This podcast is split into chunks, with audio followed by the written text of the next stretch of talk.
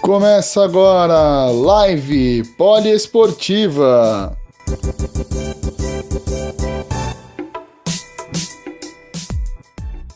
Estamos aqui mais uma vez para falar na live do vôlei.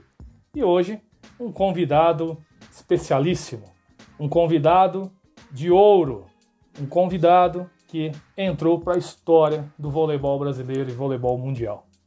Nós estamos falando nada mais nada menos de que Alexandre Ramos Samuel, conhecido como Tandy, grande ponteiro da seleção brasileira, grande ponteiro do time do Banespa, né? medalha de ouro em Barcelona 92, jogou no voleibol italiano, depois se transferiu para praia, sendo o rei da praia, né?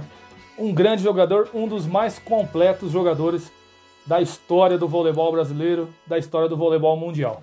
Vamos tentar entrar em contato com ele aqui. Cadê aqui? Estamos aguardando ele acessar para nós iniciarmos a nossa bate-papo lá.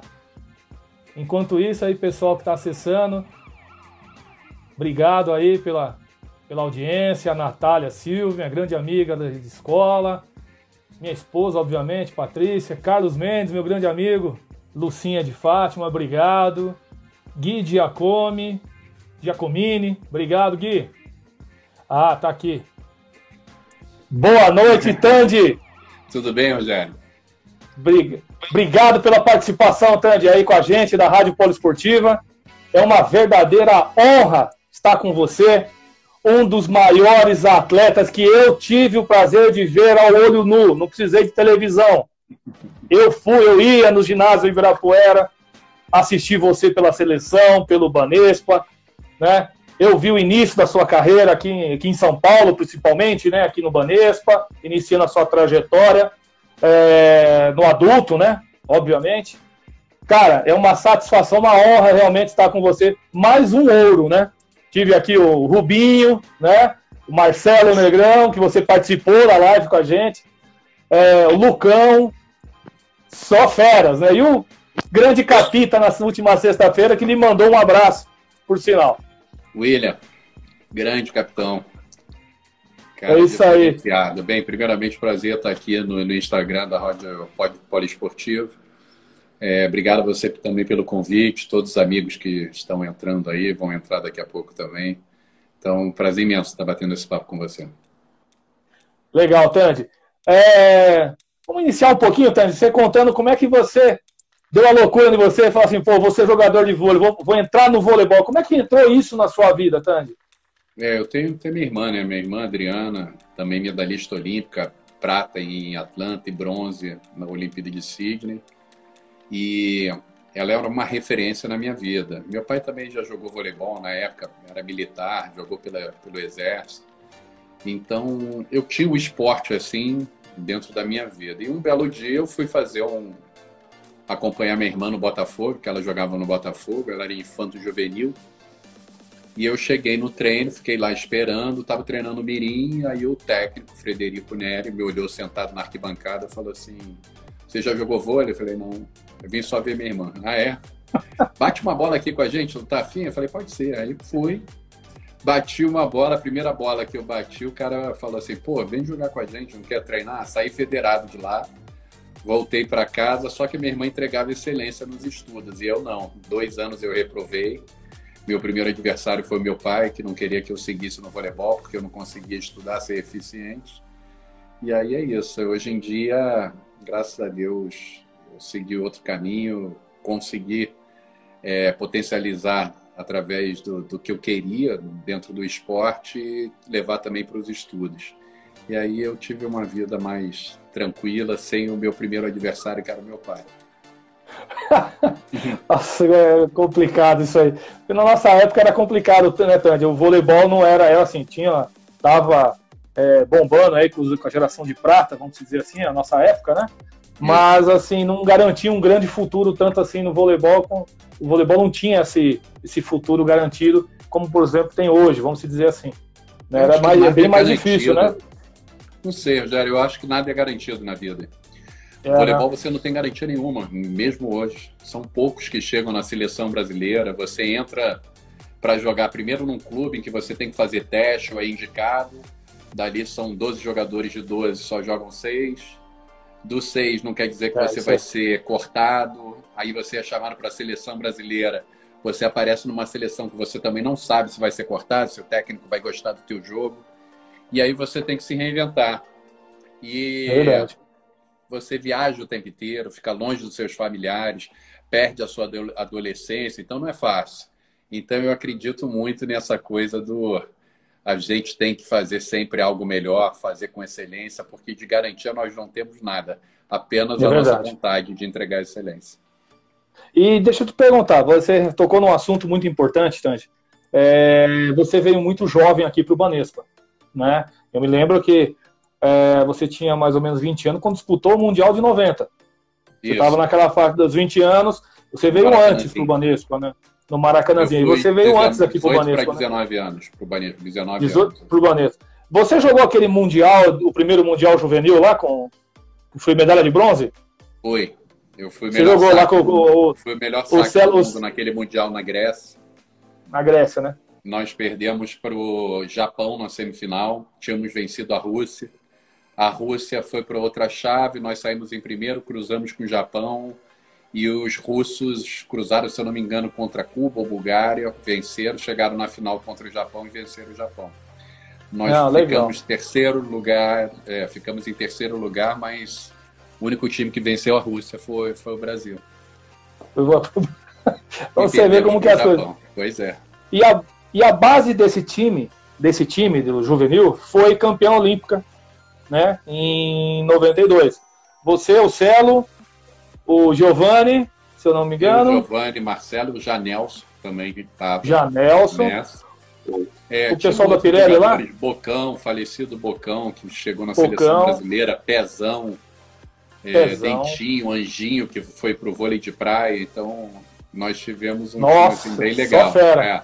Bem legal, Esse né? juvenil foi um timaço. Foi medalha de bronze no Mundial Juvenil foi campeão sul-americano. É, foram os títulos que, que nós tivemos em jogo, mas já estava mostrando o fruto que poderíamos entregar. Isso também, né, Otandi, é assim, é, isso também eu comentei com o Marcelo na época, porque o Marcelo, com 16 anos, já estava praticamente um adulto do Banespa, chegando, sendo campeão mundial infanto juvenil, que foi o primeiro, foi o primeiro torneio, né? E em seguida já foi jogar o juvenil, o juvenil com vocês, né? E, e vocês já estavam como titular do Banespa, já era do adulto do Banespa. Josenildo pegou você e falou: não, vem cá. E deixa eu. É uma coisa que eu queria. O amadurecimento de vocês também foi muito rápido, né? Por sair Teve que ser, de né? casa, né? essas coisas. Teve que ser, né? Teve que ser. Eu acho que é importante a gente ter pessoas referências na nossa vida, pessoas influentes que realmente ajudam muito o nosso crescimento. Nós tivemos eu acho que essa mistura da juventude com a experiência é fundamental para você ter sucesso e principalmente segurar a garotada que está crescendo. Nós tínhamos ali no Banespa eu, Giovanni, Negrão e Maurício como novos, a Mauri, Montanaro e Léo, os mais experientes, o Dema também ali, é, que seguravam a gente, davam toques, ó, não vai por esse caminho, não investe seu dinheiro, não gasta seu dinheiro, não compra carro, segura a onda e tal. Então eles faziam muito isso, esse papel do pai distante, né? Que nós não tínhamos os nossos pais perto e tivemos que aprender mesmo, aprender através de responsabilidades, pressão, comprometimento, os caras que instigavam a gente a que a gente fosse melhores, mas ao mesmo tempo cobravam, cobravam muito da gente. Eu acredito que aquele momento foi, foi um aprendizado para a nossa vida. O Marcelo Negrão já tinha chegado num, numa seleção sul-americana juvenil que ele foi cortado. Ele foi cortado, Nossa. saiu chorando e falou: Poxa, eu queria ir com vocês, independentemente de qualquer posição, eu jogaria em qualquer posição, entregar a bola. E um menino que de repente virou um fenômeno. E é a maior prova que quando você tem um sonho, se você não desiste, você pode chegar. Já no Mundial Juvenil ele já começou a voar, e depois né, virou o Marcelo Negrão da Olimpíada de 92, o maior atacante daquela Olimpíada. Então acho que foi, foi um momento muito mágico para o nosso crescimento, mas que vem sim, vem dali de uma, de uma escola de veteranos que eram já os nossos ídolos, as nossas referências, em que se nós aparecemos, graças a esses caras da geração de prata, que para mim é a geração de ouro, eles que realmente apareceram antes da gente, tiveram chance de ganhar uma medalha.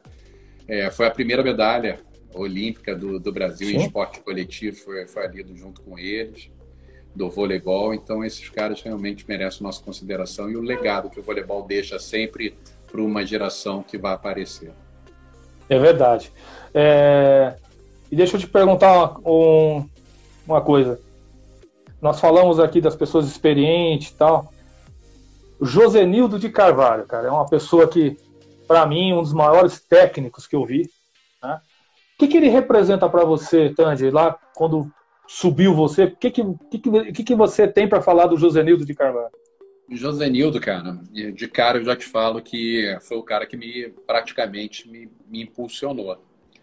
Eu tinha, eu estava jogando no Botafogo do Rio, fui para o Paraguai, meu pai foi adido militar no Paraguai, parei de jogar, fiquei jogando na escola internacional, um colégio americano, e que eu não parei, mas não jogava profissional, fui deca campeão no Paraguai, voltei para Brasília. Entro no primeiro dia, encontro o Fona, irmão do Marcos Vinícius, da geração de prata, Marcão que já foi do COB.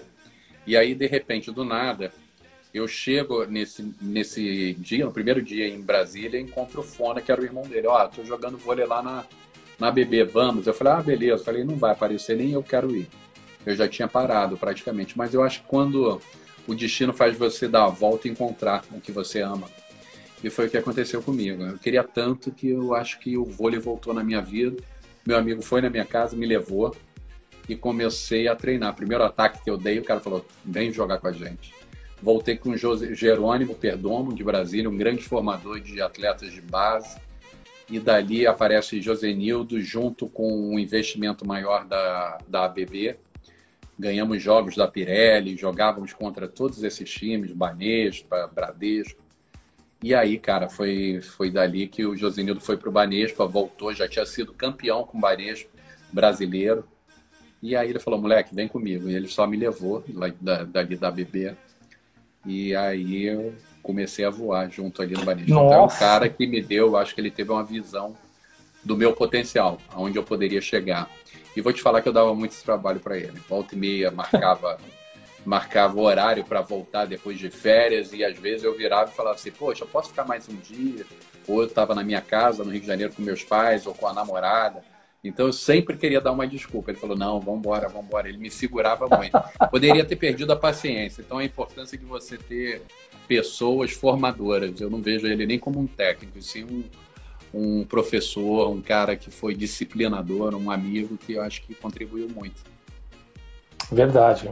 É, e aí, uma história que eu, não, eu vou falar sincero, viu, Tânia? De, pô, eu, como eu vi você, nunca imaginei. Eu achei que você conheceu o Josenildo no Banespa. Então, assim, totalmente diferente daquilo que eu imaginava, essa é, história. Olha como é, é muito é. legal a, e a visão, né? né? A visão do, do, do, cara que é formador, do cara que tem o poder ali daquela equipe, é importante. A quantidade de técnicos que já cortaram sonhos de repente, de pessoas que poderiam ter sido fenômeno lá na frente. Porque não quer dizer que você, fazendo um teste quando você é juvenil, infanto, que você não vai ser um grande jogador. Naquele momento, de repente, você não está preparado psicologicamente ou fisicamente. Mas mais para frente, quem sabe você evolua. E foi o que aconteceu. Aconteceu com vários atletas. A maior prova disso, grandes. Montanaro já aconteceu. Dema. Negrão mesmo foi cortado. Negrão. Então, se você tem é, vontade, possibilidade. Se não desse é Serginho, escadinho, Serginho. Serginho foi cortado em várias peneiras, já não aguentava mais. Até o Giba, né? ele vai, é, virou o maior jogador do mundo, sendo livre sem atacar uma bola. Entendeu? Verdade. Então é, é, diferente, é diferente. É muito legal. E, e aí, com você com 20 anos, para quem não sabe, o Tandy Fé é, de, é, da turma de 70, março de 70, foi jogar o Mundial no Brasil. Primeiro Mundial que você disputou adulto no Brasil, um time totalmente renovado, né? não tinha mais a geração de prata, vocês eram a renovação. E como é que foi trabalhar? E o que você pode dizer desse mito, Bebeto de Freitas? É, 1989 começa essa história. Estávamos no Mundial Juvenil, eu, Giovanni e Janels. Acaba o Mundial, Bebeto de Freitas estava nesse Mundial junto com o Jorge de Barros, maior formador treineiro. Ele vira e fala assim: gente, vocês três vão sair daqui, da, da Grécia, depois de seis meses de treinamento, é, um mês de campeonato quase ali na, na Grécia, duas semanas. Ele vira e fala assim: vocês vão para o adulto encontrar a gente lá nos Estados Unidos. Vão comigo, vamos para os Estados Unidos jogar uma Copa USA. Jovens, eu falei, oi? Estamos indo, sendo convocados para adultos. Saímos de lá, fomos mais um mês nos Estados Unidos. Nossa! Cara, é, mas quando você tem esse sonho, essa vontade, ele aparece, sabe? Foi isso que aconteceu com a gente. Aparecemos, eu jogando de oposto, Giovanni passando, o Janel ficou no banco e começamos a jogar. E eu fui o melhor atacante dessa competição do lado do Kirali, Timmons, os caras que eram campeões olímpicos dentro do ginásio do Lakers. Acaba o torneio, ficamos em terceiro lugar, primeiro Estados Unidos, segundo Rússia e terceiro a gente. Antiga União Soviética, na verdade. Antiga União Soviética. É. E aí, cara, no meio do microfone me chamam no palco. The best server, the best spiker, atacante. Alexandre Ramos Samuel, eu vi meu nome, falei, por que, que é isso? Carro não é, não deixei lá fora carro. Não fiz besteira. Aí o pessoal, grande é você, ganhou o prêmio. Eu falei, mentira, vocês são bobos, não falava direito inglês. E aí eles viraram e falaram, não, pode ir, é você. Aí eu cheguei quando eu vejo os caras falando para mim, congratulations, Kira, o Timons do meu lado. Falei, caramba, todo lado dos caras. Eu, há dias, duas semanas atrás, três semanas, eu estava no Mundial na Grécia. E assim, foi muito rápido. Saímos daí, eu saio como oposto, atacante. Chegamos no Mundial em 90. É, a importância de você ver essa é, é, reinvenção, né, cara? Nesse momento que a gente está passando, tem muito disso, essa importância da gente Sim. ver, da gente se reinventar para potencializar e ter sucesso. Eu encontro ali aquela seleção Carlão, é, Domingos Maracanã, Betinho, Maurício, é, quem mais jogava? Jorge Edson, Sidão, Paulão. Sidão. E aí entramos ali eu, Negrão, Giovanni, Janelson. Pampa, né? Faltando, se eu não me engano, um mês para o Mundial. Éramos três opostos. Eu, Pampa e Negrão. Nossa. Eu ia ser, ou seria cortado eu ou, ou o Pampa, porque o Negrão já estava voando na posição dele de oposto. Faltando acho que uma semana, cara, o Bebeto vira para mim e fala assim: ah, montou o time, Tange. Você para o time titular, não entendi nada. Negrão para o time titular, não entendi nada. Carlão, aí não botou o Giovanni. Aí eu falei, ué, o que, que houve? Tange, você vai jogar como ponteiro passador. Eu nunca tinha passado. Nunca tinha passado. Uma responsabilidade. Nossa! É, eu era o oposto. Mas para você ver, cara, a sensibilidade de um cara como o Bebeto. Estrategista, o Jorjão era o treineiro, era o cara que fazia a parte tática. E esses dois que revolucionaram o voleibol. Esses dois que fizeram o, voleibol ser o que ele é, junto com o Nusman lá atrás. Viram um Braguinha no meio de uma Olimpíada e falaram assim: o que, é que vocês precisam para conquistar uma medalha?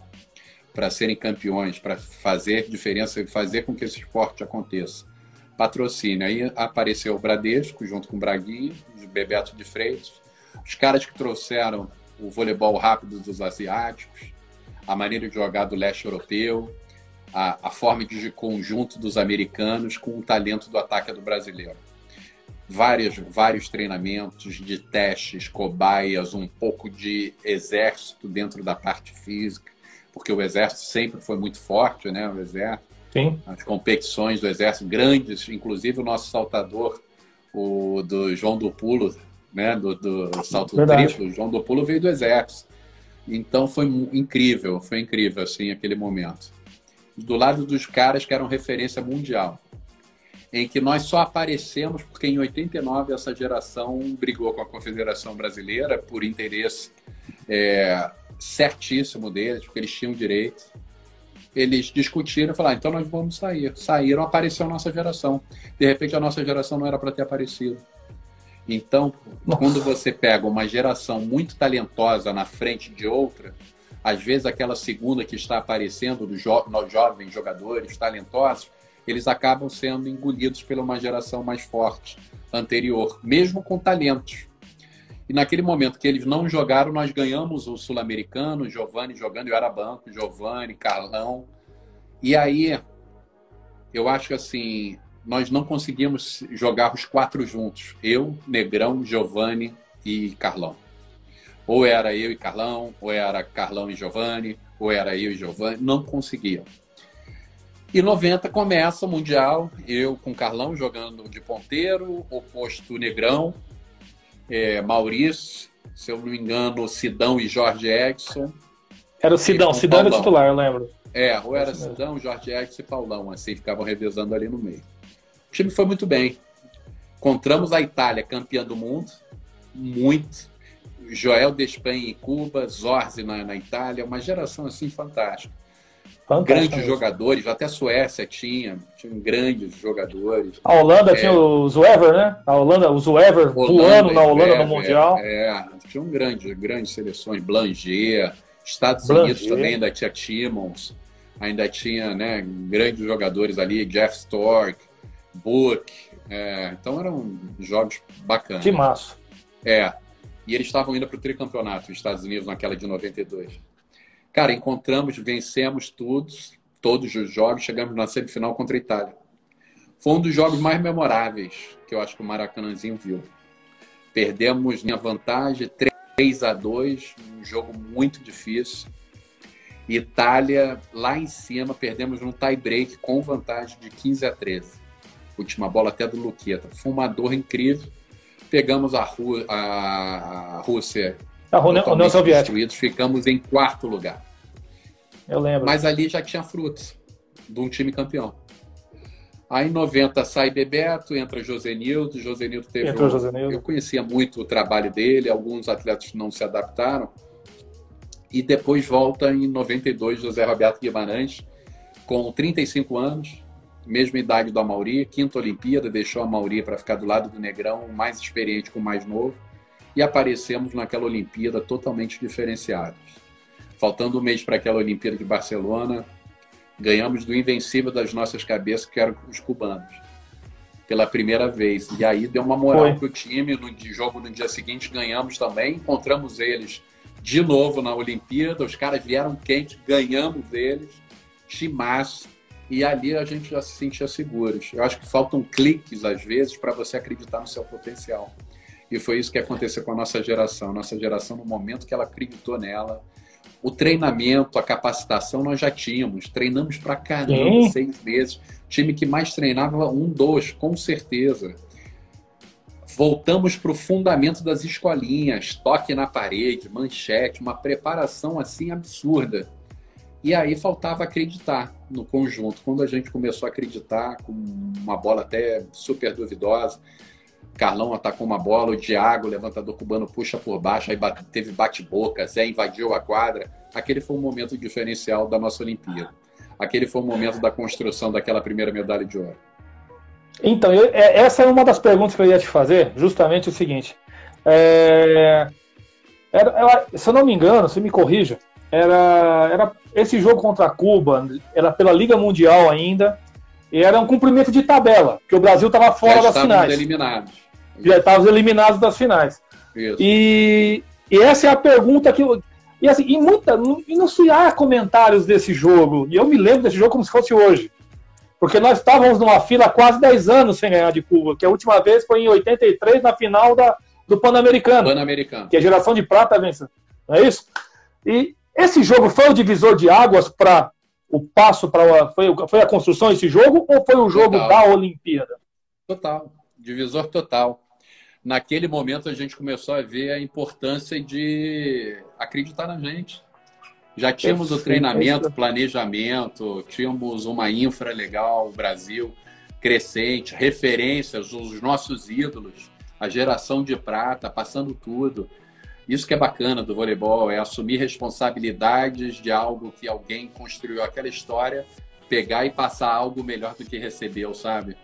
E o é voleibol é, é muito isso, as gerações elas vão construindo uma atrás da outra, e isso ajuda demais a potencializar. Não, puta, esse, é, aquele jogo foi sensacional. E pegando esse gancho aqui desses jogos, é, a torcida. Você viu uma torcida igual a do Brasil na sua época? Em algum, e você viajou o mundo todo. O que, que você tem que falar das tietes? Aquela loucura, né? E também atietado pelos meninos também, porque vocês eram referências para nós na época, né? Como é que era isso aí, Tandy? Como é que era conviver com isso? Nunca vi, nunca vi nada igual no Brasil. Nunca. Eu acho que o nosso povo é muito caloroso. Esse momento de, de pandemia é a maior prova disso, né? Que as pessoas precisam Verdade. do contato, do carinho, do abraço. E a gente vai ter que se reinventar com isso aí. É, assim, o Japão, que tem as meninas berrando no ginásio, que cantam, falam sori na hora que o jogador vai sacar. É, a Polônia é forte, a Polônia é bem legal, assim, o nível do, do voleibol na Polônia é muito grande, os caras são ídolos. É, a torcida barulhenta também, parecida até com o Brasil, mas acho que igual ao Brasil não tem nada igual. Barulho, histeria, música, D'Artagnan, música, bola sete, é, uma gritaria, onde chegávamos. Eu acho que a nossa, a nossa medalha ela foi tão, tão forte. O Brasil até em 92 não tinha vencido mais nada coletivamente. O último Verdade. título tinha sido em 1970 com o futebol do Pelé, na, no México, na Copa do México. Politicamente estava estava difícil, impeachment no colo. Então, um Brasil Sim. que estava faltando crença de acreditar no brasileiro, tirar aquela síndrome do vira-lata, do complexo de inferioridade. E a gente, eu acho que naquele momento, no momento que deu certo, no momento que acreditamos no nosso potencial, as coisas começaram a acontecer. E, e a gente via isso no carinho das pessoas. Jogos que eu e Carlão combinamos de jogar na Tia Lear, no Rio de Janeiro. Um jogo de vôlei de praia. Pô, vamos bater uma bola? Vamos, combinamos. Chegamos lá, Rede Globo ao vivo, lotado, não tinha lugar. Nós tivemos que sair pela água. Chegar em Salvador, o aeroporto foi fechado. O aeroporto foi fechado porque as fãs subiram, pegaram aquela escada, subiram na asa do avião, batiam na, na na janela. Nossa, que absurdo. O tempo inteiro você andava no shopping, você tinha que ir embora, porque lotava de gente, empurrava a gente para a loja, os seguranças pediam para ir embora. Troféu Brasil de, de cavalo, de corrida de cavalo, meninos de ouro. É, assim, várias coisas, álbuns de figurinha, é, comerciais, é, é revistas, né? patrocínio. né? Cara, assim, a gente fez muita coisa. Onde nós andávamos, paravam as pessoas, o carinho das pessoas. Então, eu acho que esse momento foi muito mágico, muito mágico. E nós éramos é. muito solícitos, éramos muito é perto é do, do, público, não tínhamos agentes que passava pelo agente, do agente, do agente.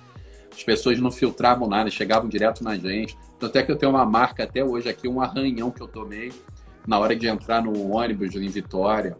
Fomos correr uma corrida na praia e de repente todo mundo combinou, eu era o último Ó, no último, na última corrida, todo mundo já corre para um ônibus, porque não dá, lotado de gente. Logo depois da Olimpíada, o Zé tinha prometido que voltaríamos em Vitória, que tinha sido a cidade que nós tínhamos treinado, que deu sorte. E voltamos. E, cara, na hora que falou, valendo, todo mundo correu pro ônibus, eu não fiquei sozinho. Uma multidão. Tentei passar, Nossa. mas me arranharam. Eu tenho essa marca até hoje. Carinho das pessoas. Mas é, é isso. Verdade. Foi maravilhoso. Um momento marcante em que esse mesmo, essa mesma flama, esse mesmo sucesso, eu acho que eles foram assim muito fortes e ajudaram muito a, a nós não conquistarmos o nosso bicampeonato em 96. Ali tirou o foco nosso do treinamento, tirou foco, né? planejamento. Era. Éramos muito novos, conseguimos esse resultado bem jovens, então a gente se encantou com isso. Caramba, o que, que é isso? Que mundo é esse? E eu acho que o propósito principal disso tudo, hoje em dia a gente vê nas seleções, Bernardinho potencializando a quantidade de tempo de vitórias, Renan hoje em dia, Zé Roberto que tem uma experiência já no feminino muito grande, junto com a gente no masculino. Então, Tandy, só até complementando o que você está dizendo, eu tenho uma grande amiga de, da, da, época do colégio, inclusive está conosco aqui, o nome dela é Natália, nome da minha filha.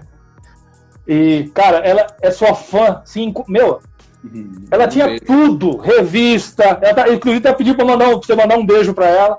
Beijo, e... Natália. Prazer imenso. Obrigado pelo carinho.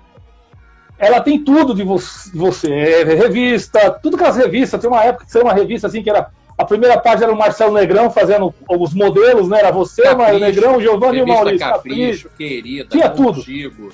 Tinha tudo. Dia e noite a gente ficava tirando foto. Álbuns de figurinha com cara de modelo. horrível, horrível. Ela tinha tudo, cara. É impressionante como ela assim, ela tem uma paixão por você. Outra amiga minha, a Cristiane, que foi assessora do Corinthians aqui em Guarulhos, tá? Assessora de imprensa aqui do Corinthians. Nossa, sua fã, assim. É, legal, e elas ficam tudo. E tem uma historinha rápida que foi o seguinte: nós conseguimos uma autorização para assistir um treino do Banespa. E você já campeão olímpico estavam para sair já. Tal. É. Nós fomos, cara. Nós fomos lá e para ela foi uma frustração. Por quê, Tandy? Porque você não estava. Você tinha sido que convocado. Itália. Eu fui pro não, você foi jogar o jogo das estrelas contra a Ah, fui, fui convidado. Foi. Você foi, você foi convocado para a seleção do mundo. gente, e elas ficaram tudo assim, mas cadê? Ah, tudo bem, gente. O Tandy não tá, mas tá o Maurício, tá o Marcelo Negrão, tá o Montanaro, tá bom pra caramba. Foi muito legal, assim. E o carinho que vocês tinham com a gente, eu, eu falei isso pro Marcelo na, na, Respeito, na live né? com ele. Não, é, era impressionante, é impressionante. E passando isso, é, é, teve as finais da, da, da, Liga Mundial também dentro do, do ginásio do Ibirapuera, tomado, né? E deixa eu só 93. fazer uma. Um, 93. E aí teve uma situação que eu perguntei para o Marcelo, e vou te perguntar também. E você citou o nome dessa pessoa, que era muito importante, a questão da torcida. Cara, quando vocês estavam lá dentro, desanimados, escutava aquela cornetinha do D'Artagnan, como é que era? Arrepiava mesmo? Mudava o time? Como é que era isso aí lá, Tandy? É, eu jogava, eu jogava, falava que eu mais trava a torcida, né? Que eu ficava fazendo assim. a torcida é verdade. O ginásio lotado e a gente levando o jogo morno, tudo que o adversário queria, e eu queria potencializar isso com a torcida. Eu acho que o D'Artagnan não começou na nossa geração, começou na geração de prata, cara que teve também um, muito, o voleibol agradece muito ele, porque ele realmente fazia o cima e baixo, puxa e vai, é isso aí. As musiquinhas, tudo isso, essas, né, essas músicas realmente foram espetaculares, assim. Eu acho que virariam jingles hoje em dia, estariam aí dentro com desses certeza. podcasts, teriam dentro dessas lives. Com certeza a gente escutaria muito, muito esse, esse barulho das torcidas, que hoje em dia a gente vê no futebol, uma mais bacana do que a outra. E é, foram momentos é mágicos, mas, mas ajudavam sim. Eu acho que davam uma levantada o time já ia, já começava a aplaudir, a, a torcida vinha, se inflamava, contribuía muito. Você ouvia essa, essa, essa corneta lá no, dentro, dentro da quadra? Escuta. Escuta, né? Ah, não, beleza. Você acaba escutando Escuta tudo. tudo. Assim, é, vou ser bem honesto, tiveram poucas vezes, mas eu já entrei no estado de flow, que é o ápice da concentração, né? Quando você consegue entrar nesse flow, Aí, amigo, você ouve uma coisa muito longe, parece que o mundo tá lento. Você vê o jogo de uma outra forma. É uma loucura falar isso, mas é, né? quando você consegue adquirir a excelência da concentração, que não é toda hora, o mundo tem um outro barulho, é muito louco. Você Nossa, imagina, isso é muito legal. É, uma coisa só. Você não escuta o cara te xingando ou aplaudindo a corneta do D'Artagnan. Você escuta um barulho diferente você está tão concentrado que o jogo, você vê numa outra rotação, em que você vê as pessoas com dificuldade, pensando, defendendo, se deslocando e você antecipa. É muito louco, é muito louco. É então, muito quando eu legal. Né? Nesse, nesse, nesse momento de concentração, eu não escutava nada. Mas quando estava mais aberto para escutar, às vezes ria, brincava, escutava elogio, críticas, vaias, palavrões, xingamentos, tinha de tudo. Muito legal isso aí, né? Muito bacana mesmo. É, tá cortando aqui. Vamos lá. Tandy, é, aí, cara, é. como, como eu falei, vocês eram muito novos. Muito novos. E propagandas e tal. Pronto, vocês foram todos para a Itália. Puta, vão jogar o maior, o maior campeonato do mundo na época, até hoje, né? Mas naquela época. Você foi para o Mediolano da Itália. Nossa, o grande time do Zorzi, Luqueta, Stork, Gali.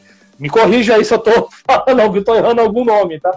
É, e jogou no melhor voleibol do mundo. Naquela época, o campeonato interno, talvez o maior, é era o maior do mundo, o maior investimento, era. enfim.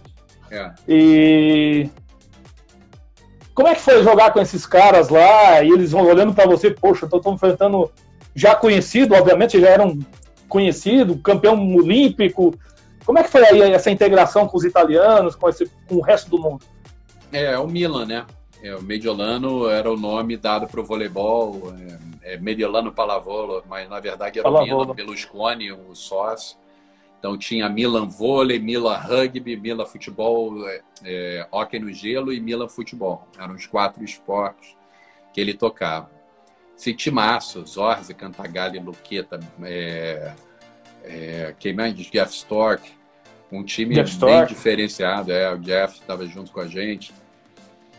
Fomos campeões mundiais, fui duas vezes vice-campeão italiano e campeão Copa dele Copa e europeu. É um momento, acho que para nenhum atleta perder. Ali eu tive um amadurecimento, todos nós nos amadurecemos muito. Conquistamos um amadurecimento, um profissionalismo, um respeito. Cobrança não tinha, mas tinha o profissionalismo. Quando você chegava atrasado, tu tinha uma caixinha você nem sabia. Quando você chegava na hora, descontava do teu salário.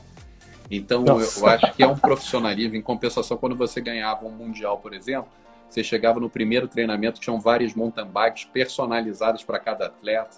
Tem champanhe aqui, ó. Esse, essas duas aqui, do Milan. Ah. Vou até pegar. Nossa, que legal! É, são duas séries. Olha que bacana, para vocês verem. Campeone Nossa, que legal! Campeão do mundo. mundo. Quando você entrega excelência, os caras valorizam, te enaltecem, sabe? Verdade. Os caras realmente, quando você é diferenciado, os caras valorizam. Quando você não entrega, você é massacrado pela imprensa, pela mídia. Correio de la Cera destruía. Eu podia jogar bem, que não era mais do que obrigação, eu como estrangeiro ali. E sempre valorizavam mais os italianos. Mas isso é muito bacana para o seu crescimento pessoal. E eu tive muito sucesso ali. Acho que fui o último a fechar contrato, da, encerrando a janela. E cheguei com um salário bom. O primeiro dia de treinamento foi o problema. Fui bater uma bola que o Jeff me levantou para mim, tinha uma proteção perto do poste. Na hora que eu saltei, caí, torci o pé para dentro e para fora, virou uma bola. Eu não tinha nem seguro assinado ainda. E esse seguro, eu, lembro que o presidente, o presidente do, do Milan botou a mão na cabeça e falou: caramba, eu não tenho nem seguro dele ainda, ferrou. Ferrou completamente, eu vou ter que ver o que, é que eu tenho que fazer. Eu era para ter voltado com três meses, eu com um mês achando que eu deveria voltar, imprensa enfiando a paulada em mim, Tandy veio só pegar dinheiro aqui na Itália, campeão olímpico, não tá nem aí, quer voltar para as festas do Brasil, o Brasil inteiro querendo ver os campeões. Aquilo me machucou muito, fomos, eu voltei com um mês, não estava bem, cheio de dor no tornozelo, não conseguia. E a imprensa caindo em cima de mim. Eu falei, eu vou desistir, eu vou embora. Vou embora, não preciso disso. Agora que o Brasil inteiro quer estar do nosso lado e tudo, agora que eu conquistei, eu vim para cá, não. Mas eu já tinha assinado o contrato. E aí o Luqueta veio para trás do ônibus, nós estávamos indo para o Mundial. Ele falou assim, menino, calma, daqui a pouco você vai, vai, vai voar. A gente sabe quem é você, a gente sabe o campeão que você é, calma, tal vamos para o Mundial. Ali ele me deu um levante, e aí chegamos no Mundial dentro de, do Sisley, Treviso, do Negrão, e vencemos. Vencemos a final do, do Treviso, ganhamos do Ravena, do, do Kira. E assim, do foi um momento mágico, é. Aí eu fui, recebi um dos momentos mais bacanas, assim, na hora que o Bernard foi considerado o melhor jogador daquele Mundial, a torcida inteira do Treviso falando o meu nome, Tambi, cara, foi muito forte, assim, para mim. Foi uma volta por cima. E eu vou, eu fui, se eu não me engano, acho que foi o melhor passe do Mundial tal. Mas foi muito bacana aquele momento. E é ali é eu amadureci e acho que ali eu comecei a vivenciar mesmo o, o voleibol europeu. É, um, é, um, é, é muito difícil para nós sairmos do Brasil, um lado super carinhoso, acolhedor do brasileiro, e você chegar lá com cobranças Isso acontece muito no futebol. Atletas Sim. super jovens que saem daqui, você vê que os caras não entregam a excelência porque estão tristes, frustrados, não tem incentivo e eles ali querem rendimento. Se você não entrega rendimento, tchau, você vai ser mais um ali dentro. E aí depende é de você um, se né? superar. É, depende de você se superar.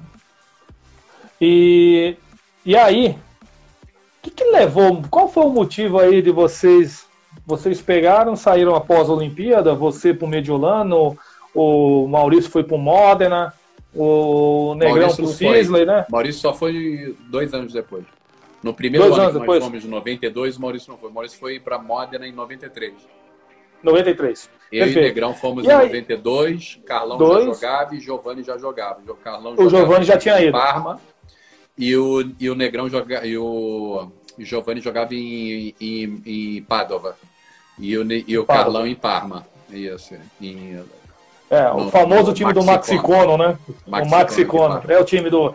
É só ele, o Renan, enfim, o Brat, o Gianni. Jeff, o Jeff Blanger, jogou, o Zorzi é, jogou é, lá, o Zorzi jogou antes, o Blanger. Renan também Não, jogou. Era... Não, o Renan, é, esse é um capítulo a esse não é desse planeta, esse homem. Ele e o Kira, ele não é desse planeta. É, o Renan, o Renan jogou no, no Ravena e jogou também no, no Maxicone de moto.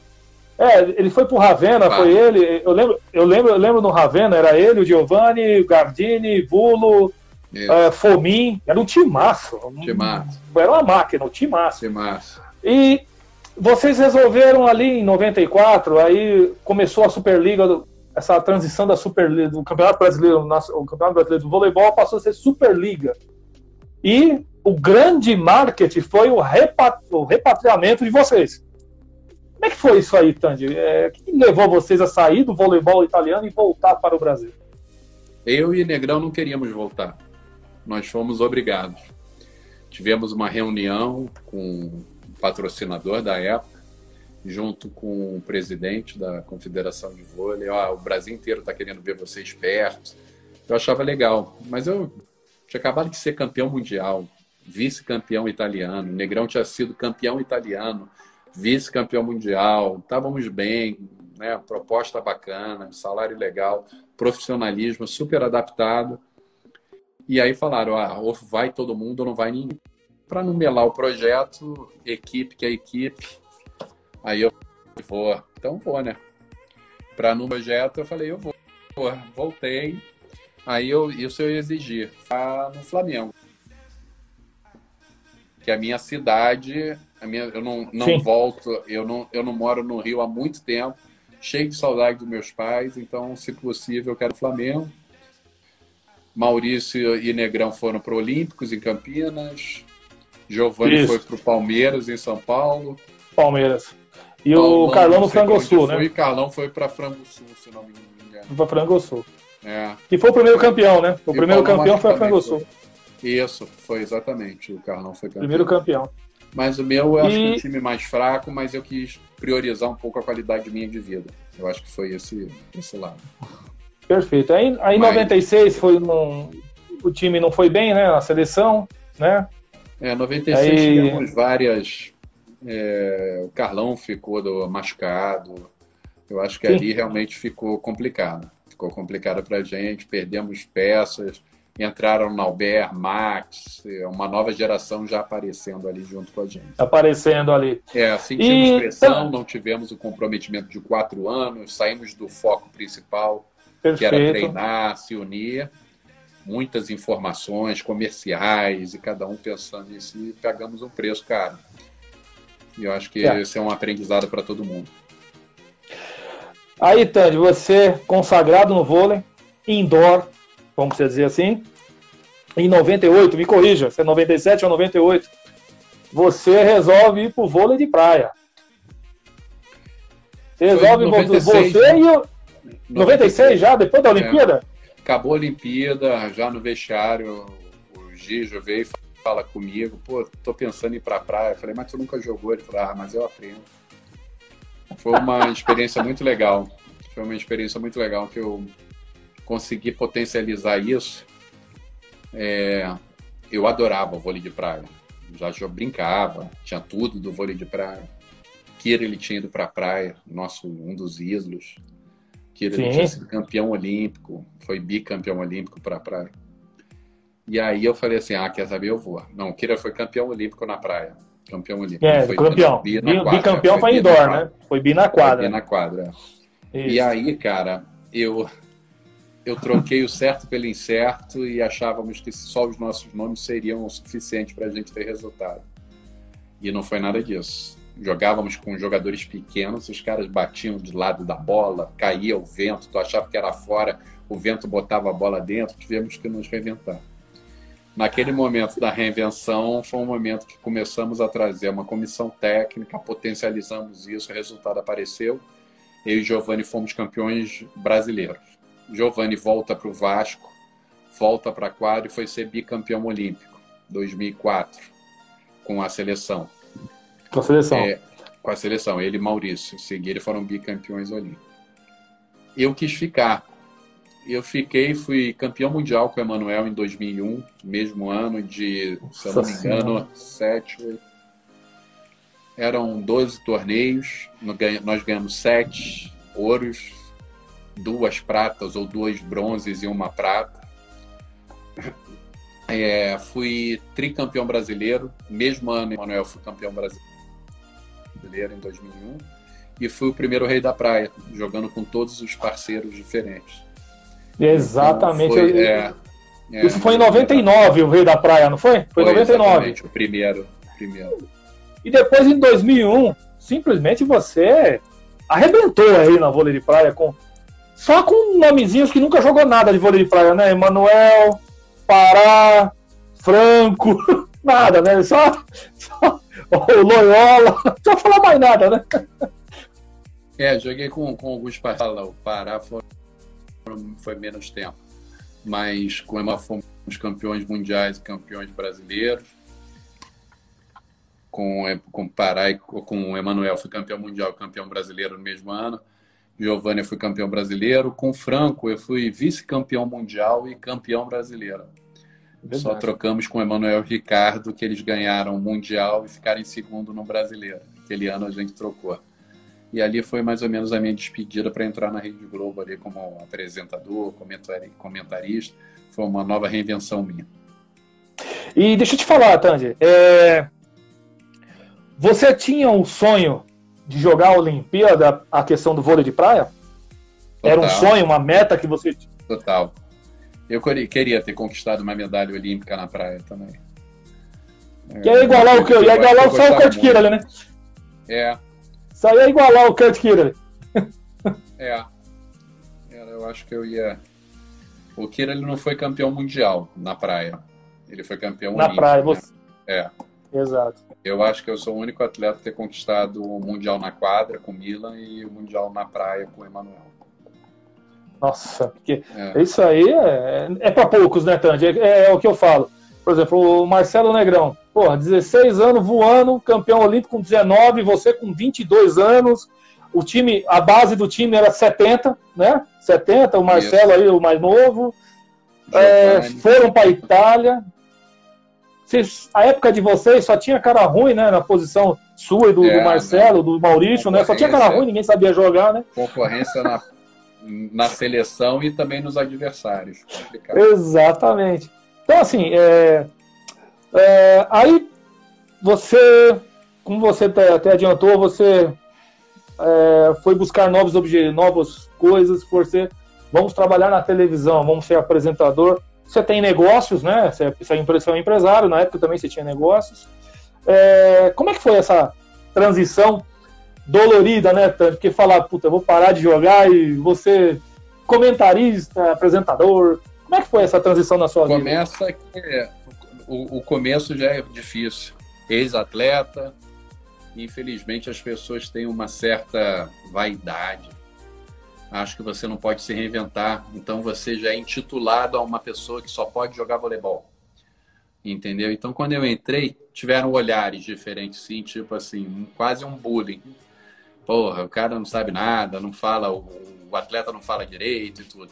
Mas eu acho que se você respeita as pessoas, no momento que você está no ápice da tua carreira, quando você está por cima da, da onda, se você trata bem as pessoas, se você é uma pessoa bacana, do bem, nos momentos mais difíceis seu, é, as pessoas vão lembrar disso. E foi o que aconteceu Verdade. na Globo. Grandes jornalistas começaram a me ajudar. Faz por aqui, faz isso, faz não sei o que, você era bacana. Mas tiveram atletas, escutei muito, que massacravam a gente. A gente não ajuda, não. Vai chegar aqui, a gente vai massacrar ele. Então, isso faz parte. Então, há mais um motivo da gente realmente fazer diferente, ajudar pessoas, contribuir com a vida das pessoas, é, auxiliar, ajudar a aprender. Eu acho que isso tudo constrói muito. Entrei na Globo, acabei até tendo memes, cuspi uma balinha ao vivo dentro do, da Copa América de futebol.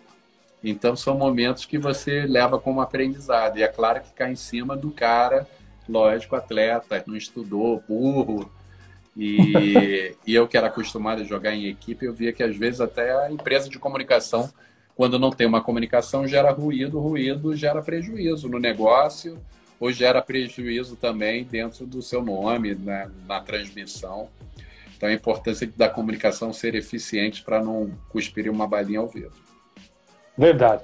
E Tandy, e deixa eu agora falar uma coisa aqui. Hoje, atualidade, que você está vendo, você, você foi o comentarista oficial lá no, na Copa do Mundo, a última Copa do Mundo masculino lá no Japão, e nós conseguimos o tricampeonato. Né? O Brasil é tricampeão em tudo, né? Tricampeão olímpico, tricampeão mundial, tricampeão da Copa do Mundo. Falando de masculino, né? Vamos até deixar bem claro. É, o que você está vendo também no feminino, esse trabalho do Zé Roberto de uma nova renovação, que já é a segunda ou a terceira que ele está tá fazendo na seleção brasileira. É, qual é a perspectiva que você tinha e agora tem para o ano que vem ainda, né? Óbvio, era para esse ano, mas para o ano que vem, tanto do voleibol masculino feminino indoor, como o nosso vôlei de praia, que sempre foi um dos mais fortes do mundo. É um momento difícil, né? Com a pandemia, eu acho que o masculino ia chegar para brigar pelo ouro. Tinha acabado de vencer a Copa do Mundo, junto com Leal chegando, ajudando demais, ajudando demais a seleção, junto com o Lucarelli, os nossos ponteiros. É, grande equipe, tá pronta, tá pronta. O Zé tem um problema a mais. O Zé teve uma mudança de gerações saíram as meninas mais experientes, bicampeãs olímpicas. E aí ele teve um, uma infelicidade do ano passado de não conseguir jogar com as três principais jogadoras: Tandara, Érica e Natália.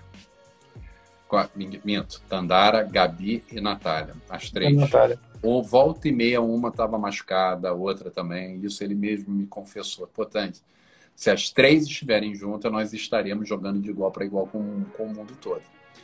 Acho que para o feminino, esse cancelamento ou adiamento de, até 2021, não sei se vai acontecer, é, foi fundamental para as meninas mais novas pegarem experiência. Porém, apareceu a pandemia e aí a experiência está sendo mais de tempo mesmo do que de eficiência delas estarem rodando, jogando, perdendo, ganhando vencendo e eu acho que falta um pouquinho esse lado. Essa bagagem vai ser fundamental para elas começarem a pensar numa medalha. Mas se tratando de José Roberto Guimarães, o maior vencedor de todas as modalidades do nosso país, o único tricampeão olímpico da história do nosso país, a gente tem que respeitar muito. Ah, legal.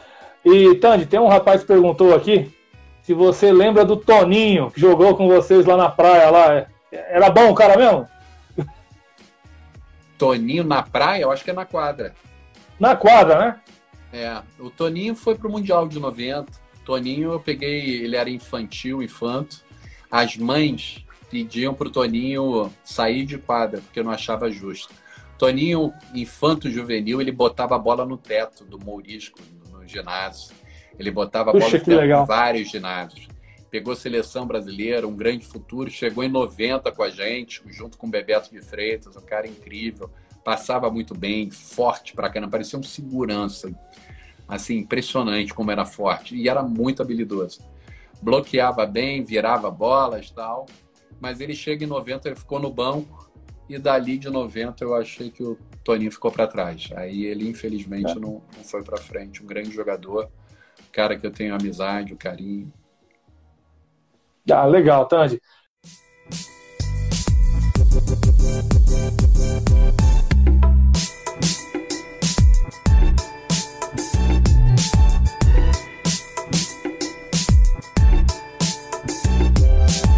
Termina agora Live Poliesportiva.